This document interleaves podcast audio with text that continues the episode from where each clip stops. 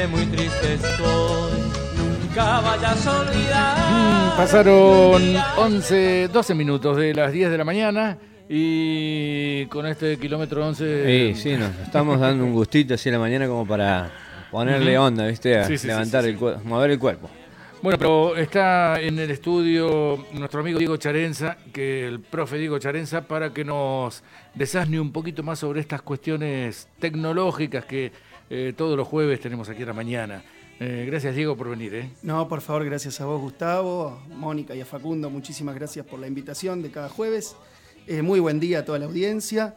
Y hoy vamos a cumplir con la deuda Uh, pactada de hablar de inteligencia artificial que Gustavo sí, hace sí. tiempo viene pidiendo, así que lo prometido es deuda y hoy vamos a charlar sobre inteligencia artificial.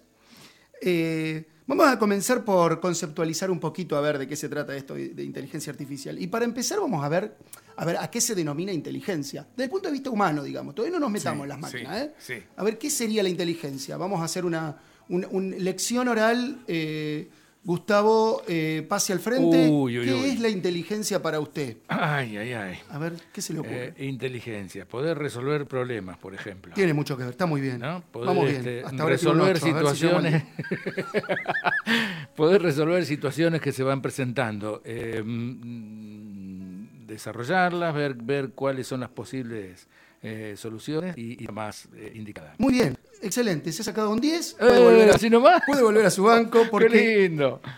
se denomina inteligencia la facultad de la mente para aprender, entender, razonar, tomar decisiones. Eh, mira. ¿sí? tomar decisiones en función de justamente datos que el ambiente nos va, nos va brindando, eh, el lugar donde uno está. ¿Sí? Pero algo muy interesante tiene que ver también con la, con la inteligencia. Según las definiciones de inteligencia, también es hacerse una idea determinada de la realidad. O sea, acá donde está la parte interesante de la inteligencia, ¿no? Que a uno a partir de su inteligencia empieza a conceptualizar el entorno. ¿Sí? Sí. ¿Se entiende? O sea, por eso es que lo que entiende Gustavo, lo que entiende Mónica, Facundo y yo sobre la realidad son cosas distintas porque de alguna manera eh, a partir de nuestra inteligencia interpretamos el mundo de maneras distintas. ¿De acuerdo? Pero tiene que ver con esto de aprender, entender, razonar y tomar decisiones. Muy buena la respuesta, perfecto. Bueno, Bueno, como si ahora- hubiera estudiado. Qué bárbaro. Bien, Muy perfecto. bien, alumno. Eh, ahora vamos al plano de la inteligencia artificial. ¿sí? Cuando uno busca una definición de inteligencia artificial, curiosamente se encuentra con eh, que la inteligencia artificial se define como la combinación de algoritmos que permiten contar con las mismas capacidades mentales que los seres humanos. Epa, Epa, yo también las dije epa. mismas. O sea, que una máquina pueda tener esos algoritmos, esas posibilidades de razonamiento electrónico, ¿no? A partir de ceros y unos, a partir de, de- de- de dato informático, Sí. que pueda... Que est- estos datos informáticos siguen siendo los mismos desde, la, desde Sí, el primer sí, día. es un código de ¿no? ceros y unos. No hay, no hay. Es, ¿Pasa no- corriente o no pasa corriente? No, no, no se le agregó nada más, digo. No. Sigue siendo tan La simple como eso, ¿no? La forma en la cual razona, razona entre comillas, ¿no? Sí, digamos, sí, procesa datos. Eh, Ahí está mejor. Procesa datos. Una computadora, ya sea de inteligencia artificial o no inteligencia artificial, ya sea que esté aplicada a un sistema robotizado o automatizado, no importa. Una computadora procesa datos a partir de, eh, electrónicamente hablando, ¿no? Estamos, eh, a partir de un código que son ceros y unos. ¿Y qué significa el 0 y el 1? Por un lugar, sí, por un cablecito, digamos, no son cables, pero bueno, pongámosle para que se comprenda. Por un cable, pasa corrientes 1, no pasa corriente 0. Bueno, eso en una red súper enmarañada, ¿sí? compleja, de pasa dato, no pasa dato, o sea, pasa corriente, no pasa corriente, es que se genera todo el procesamiento de datos. A ver, nuestro cerebro no funciona de una manera muy distinta. ¿eh? Recordemos que las neuronas funcionan a partir de pulsos eléctricos. Claro, sí. Así que no está tan distante. Pero bueno, ya ahí nos tendríamos que estar metiendo en cuestiones biológicas, en cuestiones neurológicas, diríamos, ¿no? De neurociencia, que en algún momento vamos a hablar de neurociencia también. Este, vamos a dejarlo para más adelante. Pero la cuestión es que eh, la inteligencia artificial lo que busca es justamente esto, ¿no? Que la máquina pueda reproducir todas esas capacidades mentales de las que hablamos hace un momento cuando hablamos de inteligencia en los seres humanos. Ajá. ¿Estamos? Tan complejo, o tan sencillo de decir, pero tan complejo también de poder entenderlo de cómo, cómo lo hace. Más allá de cómo lo hace, eh, hay un, toda una, una corriente, o sea, toda una, un- una disciplina dentro de la informática que es lo que estudia todo esto y que se llama Machine Learning. ¿sí? O sea, las máquinas aprendiendo. ¿sí? Máquinas aprendiendo. Eh, y hay un montón de, de experiencias de este estilo y que van eh, supliendo, diríamos, eh, las actividades humanas, porque claro, al poder hacer la misma cosa que hacen los, los seres humanos, de alguna manera lo van este, reemplazando en algunas cosas, aunque hay, después de que estuvimos charlando el otro día de el reemplazo de las, de las computadoras o de los robots por el trabajo de los seres humanos, la verdad es que yo me quedé como muy curioso este, y seguí leyendo y hay mucha gente que habla de que en realidad hay, hay distintas corrientes ¿no? de pensamiento. Hay algunas que piensan que sí, que realmente es una, eh, hay que preocuparse, que es importante tener en cuenta de que puede haber algún problema en conflicto laboral. Hay otros que dicen, analizando históricamente qué fue ocurriendo en las distintas revoluciones industriales, saben que la revolución, o sea, todo lo que tiene que ver con inteligencia artificial, internet, la web, todo esto, se considera la cuarta revolución industrial. ¿Sí? La primera revolución industrial fue la de la máquina a vapor, de James Watt. ¿sí?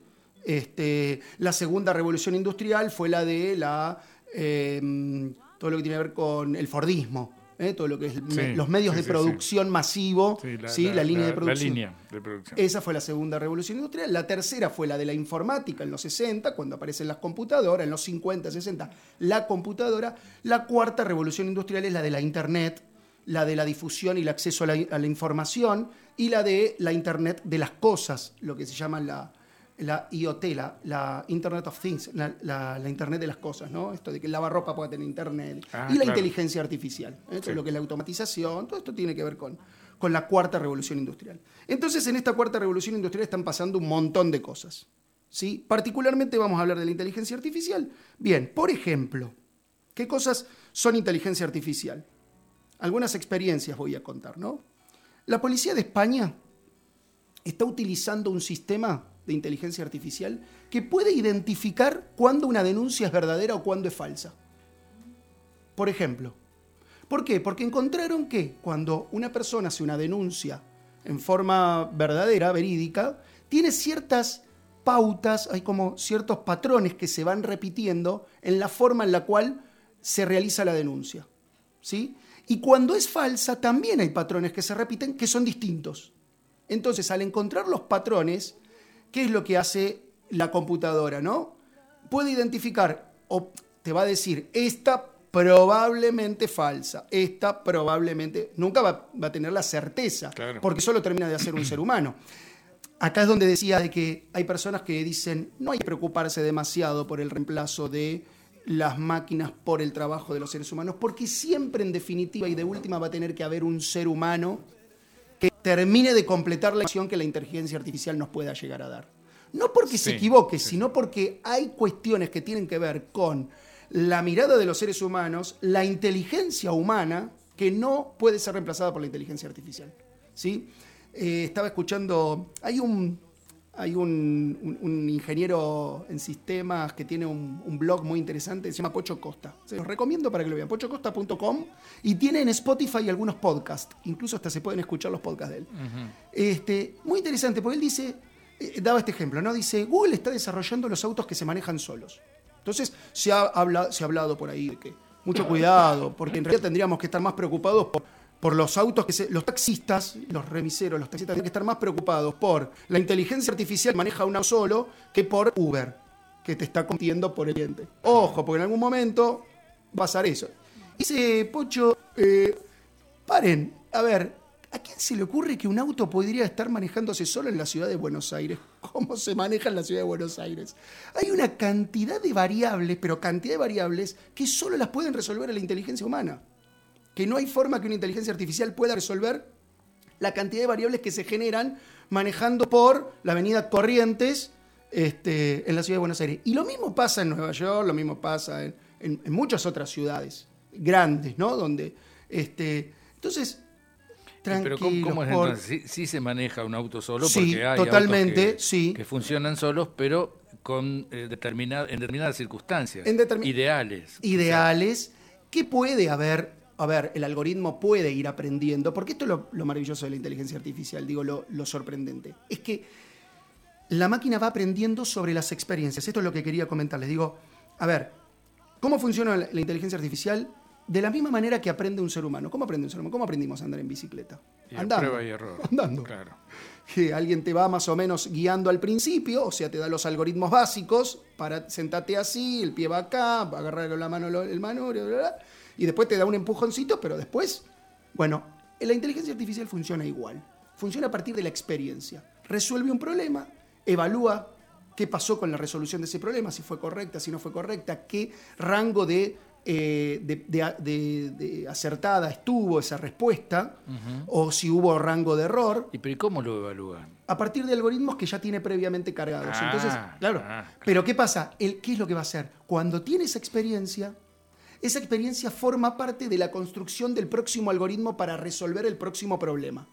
No es un algoritmo que resuelve el problema y el mismo algoritmo se va a volver a aplicar para resolver el siguiente problema, sino que el algoritmo va cambiando. Ajá, Ah, sí, sí, sí. eh, Hace tiempo que venimos hablando de algoritmo y yo no sé si todo el mundo sabe lo que es un algoritmo. Un algoritmo es un razonamiento lógico, lógico-matemático. Si pasa esto, hago esto. Si pasa esto y esto, tengo que hacer esto otro.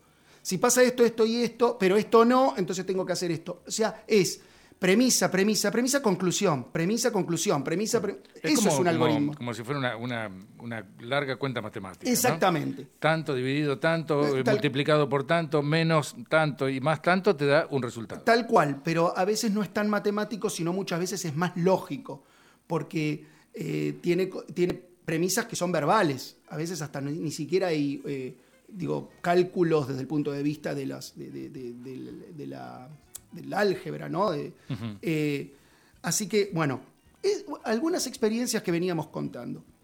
Eh, entonces, el caso de, por ejemplo, la Policía de España está, está utilizando actualmente un sistema de eh, inteligencia artificial para poder identificar de buenas y primeras si una denuncia es falsa o verdadera. ¿Sí? Ahora, ¿qué pasa? Justamente esto, ¿no? Se recibe la denuncia. Resulta que la, la máquina, a partir de los algoritmos primeros que tiene cargados, identifica y dice, esta denuncia es falsa. ¿Sí? Bien. Luego se corrobora de que sí es falsa. Entonces, sobre, sobre ese resultado, la máquina aprendió de que las características que tenía esa denuncia ya forman parte del aprendizaje, ¿no? Eh, dieron como resultado eh, que era verdadero la- lo que se dijo, la conclusión de la máquina. Entonces Sí, sí. eso lo incorpora como aprendizaje y lo incorpora como dato para poder evaluar la siguiente que venga. ¿Se entiende cómo es? Eh, acu- acumula experiencia. ¿no? Acumula experiencia, lo que hace un ser humano. Claro, claro. Sí, exactamente. Después, por otro lado, es interesante poder entender también que, que la inteligencia de los seres humanos funciona a partir de, de la memoria para los datos, ¿no? Para evaluar datos, y que la, la computadora hace lo mismo. Por ejemplo, a ver, si yo siento olor a pollo con papas, ¿por qué identifico de que ese olorcito es olor a pollo con papas? Porque alguna vez lo sentí antes.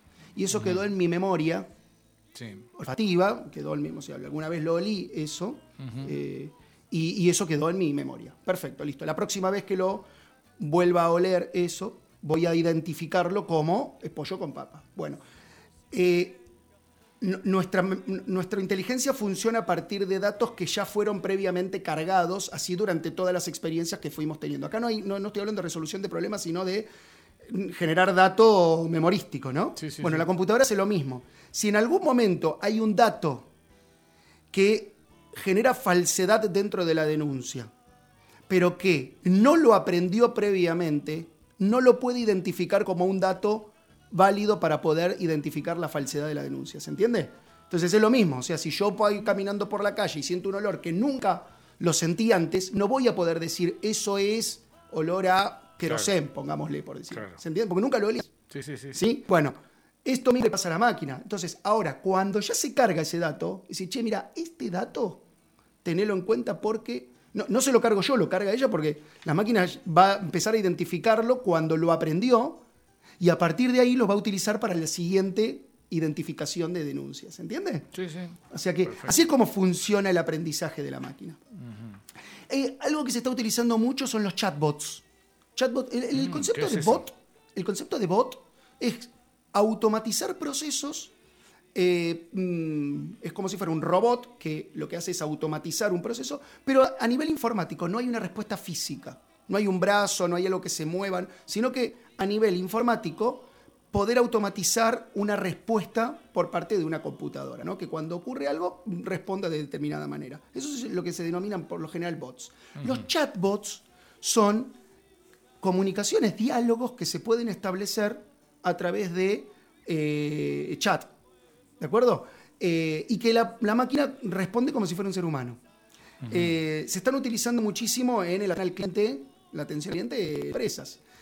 En principio, la mayor parte de los chats automatizados o los chatbots, en principio no tienen inteligencia artificial.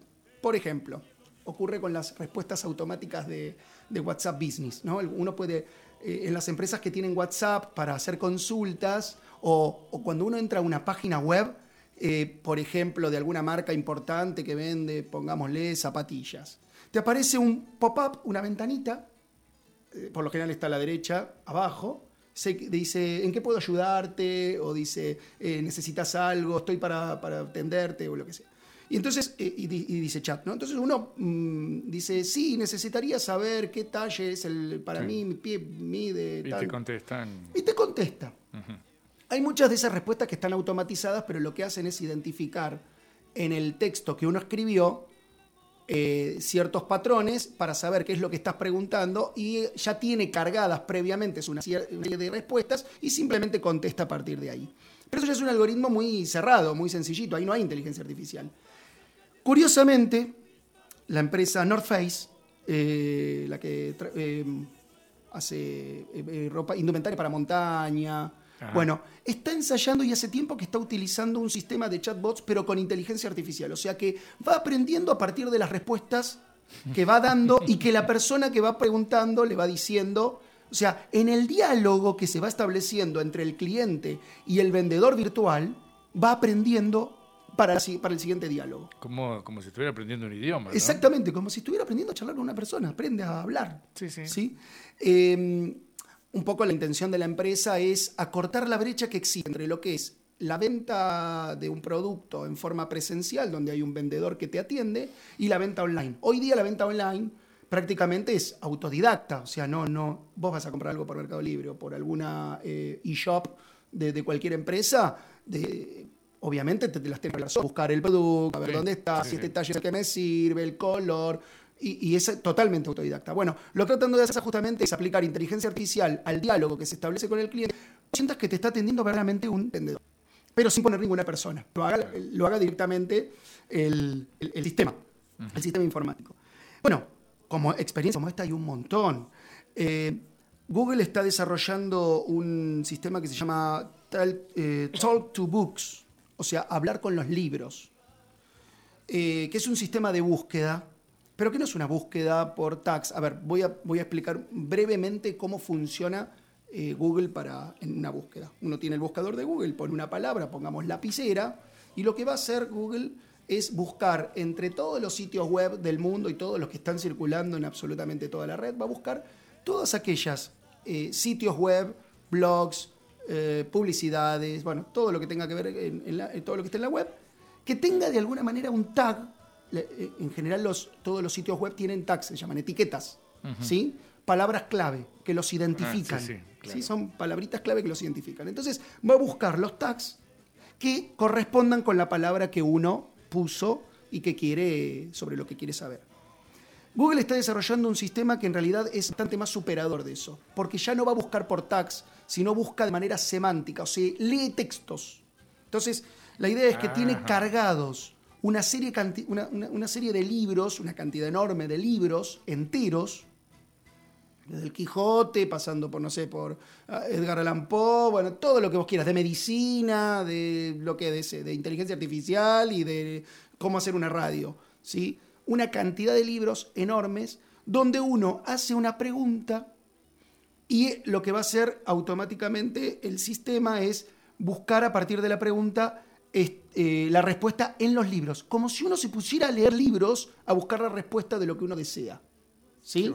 Ahora, ¿cuál es el tema? Que por cada pregunta que uno hace, el sistema aprende Primero, dos cosas aprende. Una, a poder interpretar las preguntas, porque no todo el mundo pregunta de la misma manera. ¿Sí? Claro, claro. Eh, la, la confección, cómo se va realizando la pregunta, eh, tiene que ver con una semántica particular, con una forma de, de- de expresar. Entonces va aprendiendo el input, va aprendiendo cómo las personas preguntan, ¿sí?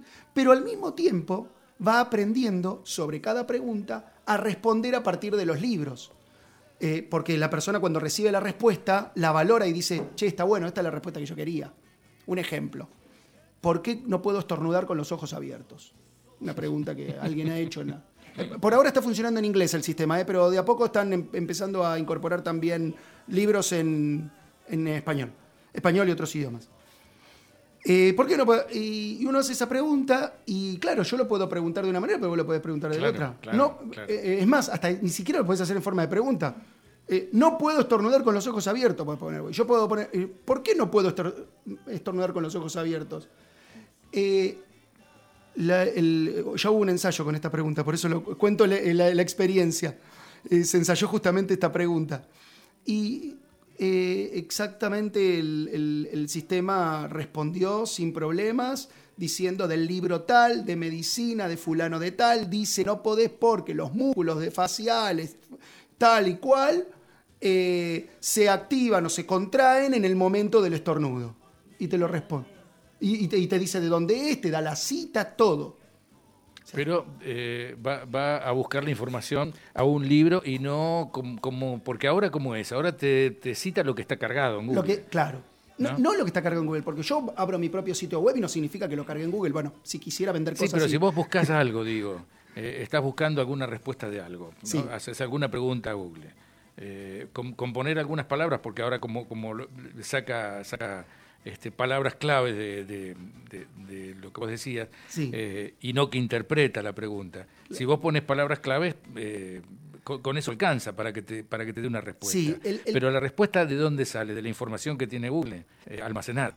No es que Google tiene almacenada, tiene una Bueno, claro, Google- sí, sí, sí. el- la gran biblioteca de El Google, buscador. toda la internet, Sí. absolutamente toda la Pero si, por ejemplo, yo pongo, quiero saber cómo, este, qué sé yo, no sé, cómo fue el, el gol de Maradona con la mano en México. Sí. Eh, sin poner toda esa pregunta. Si yo pongo Maradona, México, ¿Por qué? Dios, por Exactamente. ejemplo, con esas tres palabras ya me, me lleva a ese lugar. ¿Por qué lo hace? Porque justamente todos los sitios que de alguna manera hablan de eso que vos estás queriendo buscar, Tienen eh, incorporada tienen esas incorporada palabras. esa palabrita en algún lado y lo tienen Claro. como, como un tag. O sea, ya lo interpreta como un tag y de alguna manera el algoritmo de Google también va aprendiendo, también tiene alguna eh, especie de inteligencia artificial. ¿Por qué? Porque si a vos te dio los 10 primeros resultados que te dio, vos elegiste el primero, el cuarto y el sexto, sobre eso, el algoritmo de Google entendió de que cuando vos pusiste esas tres palabras estabas buscando eso. Entonces, la misma persona que ponga esas tres palabras, los tres primeros que le va a mostrar son esos tres. Ya no le va a mostrar en el primero, en el cuarto y en el sexto lugar. Se lo va a mostrar en el primero, el segundo y el tercero. Sí, si sí, esto sí, se repite mucho, a ver, entendamos que tiene que ver con una cuestión de estadísticas, ¿no? Lo que va haciendo el algoritmo es Pero- evaluar pero- y todo el tiempo estar fijándose en la cantidad de veces que las personas eligen. Cuando ponen estas tres palabras, eligen este sitio. ¿Sí? Ahora ahí- esto es otra cosa. Esto interpreta lo que yo voy a, lo que yo quiero preguntar. Exactamente. Y de, Inter- y de la manera en que lo pregunto. Y busca únicamente en los libros que ahí sí están eh, cargados previamente y que, y que- o, o mejor dicho, no sé si están cargados en algún lugar, pero sí están como eh, indexados, o sea, indicados por Google para que busque ahí. Ajá. El, eh, el algoritmo de Google de búsqueda normalmente, si bien hay indexaciones, o sea, hay indicaciones de en, en qué sitios, esas indexaciones son automáticas, es lo que decíamos antes, se van haciendo a partir de las mismas búsquedas. ¿sí? En el caso de los libros ya están previamente indexados. Y bueno, hay que, vamos a buscar en este, en este, por eso que está todavía en inglés y no está en español. Porque todavía no están indexados los libros en español. Claro. Cuando estén indexados los libros en español, voy a poder hacer la pregunta en español y me lo va a buscar. ¿sí? Eh, esto está en desarrollo igual, ¿no? Eh, pero está funcionando, está funcionando. Se puede, eh, busquen, pongan el Talk to Books, ¿sí? Y, y van, a, van a ir al sitio de Google, que está utilizando este tipo de, de tecnología, y van a poder poner una pregunta. Por supuesto, pónganla en inglés porque va a funcionar mejor. Si la ponen en español, me ha pasado, yo he probado poner en español y poner en inglés, y me di cuenta de que realmente en, inglés, en español no está funcionando bien, porque, a ver, la traducción, que después vamos a hablar de una cuestión que tiene que ver con los traductores Esto ahora, ahora lo voy a comentar, porque es interesante. Este, pero el, el traductor muchas veces transgiversa eh, o cambia el sentido de la pregunta y entonces te busca una respuesta que no es esa la pregunta que vos Sí, estás buscando. sí. Quiero comentar algo de la- del traductor de Google. Eh, la- la, es interesante esto de eh, utilizar un lenguaje patrón, un lenguaje como base. Si uno eh, en el traductor de Google coloca una frase, eh, por ejemplo, en español y la quiere traducir a italiano, ¿sí? Lo que hace el traductor es primero pasarlo al inglés y del inglés pasarlo al italiano. Ah, mira. Siempre está utilizando un lenguaje patrón. Esto habla de cierta hegemonía del lenguaje, ¿no? Porque sí, claro. acá estamos hablando de cuestiones tecnológicas, pero también estamos hablando de cuestiones culturales y fuertes Sí, sí. porque nos están tamizando siempre a través de un mismo lenguaje, que es el lenguaje del inglés. Eh, digo, está bueno tenerlo en cuenta esto, porque hay veces que las traducciones no salen exactamente como uno quiere decir, pero ¿por qué se equivoca tanto a veces? Porque hay palabras que eh, justamente cuando uno las traduce del español al inglés y las pasa del inglés al italiano, no da lo mismo que Claro. si traducís del, del español al italiano. Claro. ¿Se entiende? Este, bueno, un poco tiene que ver con la inteligencia artificial, un poco no, pero está bueno eh, hacer el comentario ya que vino la, la- la situación, digo, al, al diálogo. Acá hay una preguntita, a ver qué dice. ¿Cómo funciona la opción de respuestas a los mail de Gmail? Ajá. Sí, porque mm, eh, según lo que, lo que vos eh, escribís, como que te va poniendo opciones, como que te va adelantando la, la escritura. Sí, bien. Sí, sí, sí, sí. Sí, Sí, sí. Eh, Sí. al teclado del celular que te va diciendo. Sí, pero si, si vos tenés una, eh, un mail, recibís un mail, Sí. eh, y te- si pones la respuesta eh, que querés responder, te pone una respuesta ya predeterminada. Sí. ¿no? Como Fue- que lee lo, que- lo que te mandaron y, y ya te dice lo que tenés que Exactamente. responder. Por ejemplo, si te escribió un mail, Mónica, Sí. y cuando vos estás escribiendo le decís hola, al lado ya te aparece la palabra Mónica, porque Claro. sabe que la que te mandó el mail fue Mónica. Sí, lo que hace es eso Sí, justamente. pero, pero más allá, si te pregunta, eh, eh, no sé, vas a ir esta Sí. tarde a la plaza y, y- ya te dice, te da la opción de ponerle, sí, Sí, sí, sí, sí, voy lo- a ir. Lo he usado, ejemplo. sí, sí, lo he ¿No? visto muchas veces. No lo o sea, utilizo, que, pero- que- ¿cómo, es, ¿cómo es el asunto? Entonces interpreta lo que se está diciendo. Exactamente. Lo que hace el sistema es leer y ya hay previamente cargado ciertas interpretaciones. Eh, la verdad es que eh, no sé a ciencia cierta si está aplicándose un algoritmo de inteligencia artificial. No sé si hay inteligencia artificial, pero que sí hay una interpretación del texto previamente. Y que a texto lo que hace es hallar distintas respuestas. Busca texto también elementos, porque lo que antes, ¿no? O sea, si Mónica me está mandando un, un- un mail y cuando yo voy a responder, digo, eh, en la, en la primera línea pongo hola y después me pone la palabra Mónica, me la da como opción, es porque se dio cuenta, no me puso Marisa, ni me puso Claro. Gustavo, ni me puso. Sí, sí, sí, sí. eh, me puso Mónica, porque en realidad identificó de que yo le estoy respondiendo a Mónica. Claro. ¿Sí? Eh, o sea, va, va seleccionando eh, datos que estaban en el cuerpo del mail que yo voy a responder, ¿sí? Y de alguna manera entiende semánticamente qué es lo que está preguntando, ¿sí? Em, sí, yo la verdad es que no, esto es una cuestión personal y subjetiva. Yo utilizo tanto estas automatizaciones porque, es más, hasta a veces me molestan que me las. Sí, a mí también. Me molesta. Sí, sí, porque sí. Yo, yo quiero escribir, sí, como que no, no, gracias, te agradezco mucho, Google, pero quiero escribir yo lo que te- yo deseo. sí, eh, pero bueno, y también entendiendo, si es que un- si detrás hay un sistema de inteligencia artificial, lo que va a hacer es ir aprendiendo, lo pondo habitualmente y lo que voy haciendo como patrón, si yo siempre cuando respondo, en la primera línea pongo, estimada Mónica, estimado Gustavo, es muy probable de que cuando yo vuelva a responder eh, los siguientes mails, eh, me vaya a ofrecer esa, esa, esa Esa palabra, opción, ¿no? esa opción. claro, porque va a ir aprendiendo sobre, va a personalizar las opciones que me va a ir dando a mí. A vos te va a dar otras porque escribir de otra forma. Sí, y a sí, Facu le va porque escribir de otra manera. Bueno, eh, está como para como para seguir aprendiendo. Sí, Igual eh, que Google. Hace un tiempo. No, seguir eh, aprendiendo en, sí. en esta, en este eh, en este bloque que tiene la verdad eh, una, una a mí me, me entusiasma muchísimo, me gusta mucho y me parece que, que es algo como para prestar mucha atención porque inevitablemente lo vamos a tener. eh, no es algo que uno puede aislado o, o al margen de esto. ¿no? Sí, sí, sí, no, Eh, seguro. vamos a tener que convivir con esto como con el virus. Con esto también vamos a tener que estar conviviendo continuamente eh, y adaptarse a estas nuevas cosas que vienen eh, informática, ¿no? Sí, seguro, Gustavo. Mira, es la, la cuarta revolución industrial. Claro. Así como llegó la primera, la segunda y la tercera, llegaron para quedarse. Formamos parte de esto. Sí, ¿sí? sí, no es. eh, en algún otro momento hablamos por ahí, este, eh, fuera del aire, sobre esto de que sentimos como un impacto, ¿no? Como algo que nos viene de afuera, y que, llega para quedarse, y ahora me tengo que acostumbrar y me tengo que adaptar. Claro. Y la realidad es que no está, no viene de afuera, es nuestro. La sociedad ha creado esto. La sociedad, los seres humanos creamos la tecnología y la tecnología nos crea a nosotros como usuarios de esa tecnología. ¿sí? Eh, así que bueno, eh, es lo que nos toca y tendremos que adaptarnos a esto de la mejor manera posible, de la manera más responsable y siempre las subjetividades. Cada uno de nosotros es único e irrepetible como ser humano y, Y no sí, tenemos sí. que eh, permitir de que las tecnologías nos, eh, de alguna manera, nos objetivicen. ¿sí? Sigamos conservando nuestra subjetividad, Sí, señor. nuestra individualidad. Sí, algo que, por ahí lo podemos dejar para, la- para, Dale. el, para el próximo jueves. Eh, Alfredo pregunta, ¿a qué se llama inteligencia emocional? Ah, qué bueno. Eh, así que bueno, lo, Sí, lo dejamos... Ya no tiene que ver tanto con la tecnología, eso, sino tiene que ver con cuestiones de neurociencias. Tiene, pero lo, vamos a hablar porque sí, eh, hay, hay cositas para hablar de eso. Sí, sí, está bueno. En algún momento lo vamos a charlar. Bárbaro. Eh, dice mm, Eduardo, el motor inteligente también va a reconocer si tu contacto es vinculante familiar o de trabajo, ofreciendo un lenguaje familiar o coloquial de acuerdo a esta situación. ¿no? Seguro, Si sí. es este, Sí. si es, si le estás hablando familiar o es algún superior, por ejemplo, en el trabajo. Sí, Mira vos, bueno. Bueno, eh, esto de inteligencia emocional lo, lo, lo- lo podemos... Lo dejamos para, para más adelante. Vamos a ver cómo seguimos con la columna. La- eh, en algún momento vamos a hablar cuestiones que tienen que ver netamente sobre educación. Eh, y vinculado, por supuesto, con las tecnologías, pero nos vamos a.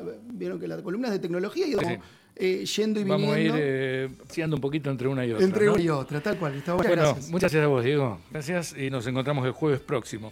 Nos vamos a la pausa, Facu, recordando la consigna y recordando también que Viñedo Fraterno tiene un montón de opciones de sus vinos agroecológicos 100% artesanales y, por supuesto, 100% merlinos. Único vino merlino, Viñedo Fraterno, que tiene mm, en la promo una, eh, un vino de elección, un dulce de elección, una cayota en almíbar, un té de vino y un vinagre de uva.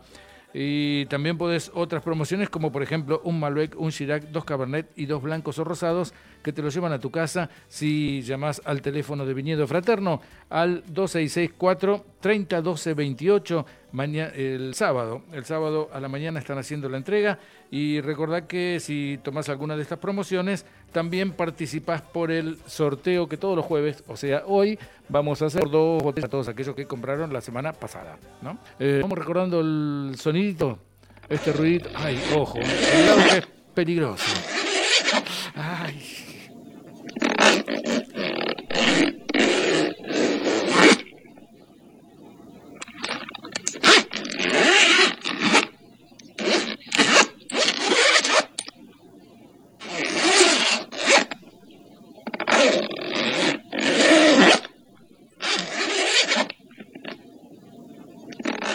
Comunicate con nosotros. 473 399